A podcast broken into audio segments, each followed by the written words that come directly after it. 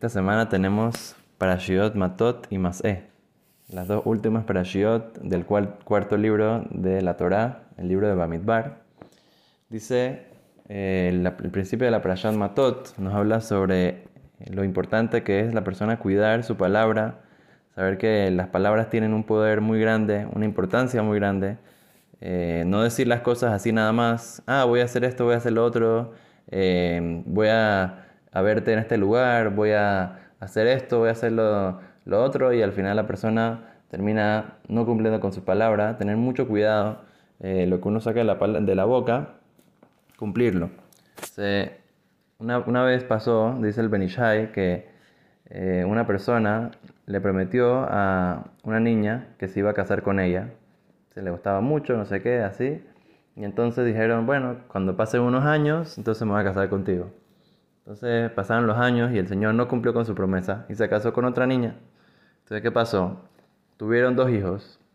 Y al parecer, cuando él le había prometido a la primera que se iba a casar con ella, le había dicho que los testigos que iba a ser así eh, iban a ser un pozo y una comadreja. ¿Qué pasó?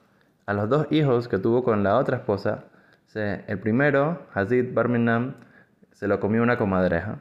Y el otro se cayó en un pozo y se murió. Qué locura. Wow.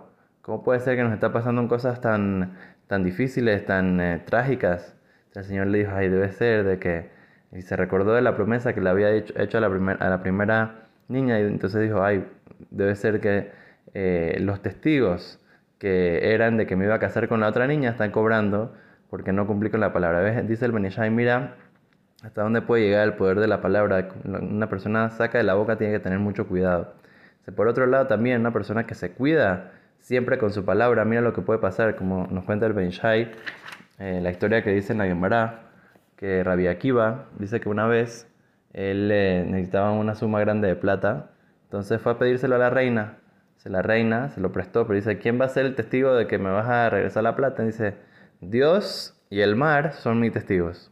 Está bien, cuando llegó el, día de pagar, Rabbi Akiva se enfermó muy muy fuerte y no pudo venir a pagarle a la reina. Entonces la reina fue al mar y le dijo, Dios, mira, tú y el mar son los, testigos, ustedes son los que iban a garantizar de que Rabbi Akiva me va a pagar. Él no vino a pagar, páguenme ustedes. Y entonces pasó un milagro que justo una persona se había vuelto loca y había tirado su, cofre de, de tesoro al mar y hubo una ola que la trajo hasta a los pies de la reina y no podía creerlo. Estaba, no solamente había la suma que Rabia le dio, sino más todavía. O ¿cómo puede ser? Entonces después Rabia se mejoró y vino a pagarle de vuelta a la reina. Y entonces la reina no podía creerlo, ¿cómo así? Ya, ya me vinieron a pagar por ti. Dice, no, hasta, hasta me dieron más plata de lo que, de lo que, de lo que tú me debías. Aquí tienes el cambio. Ya, ya tú, eh, el que tenía garantía por ti, ya pago por ti.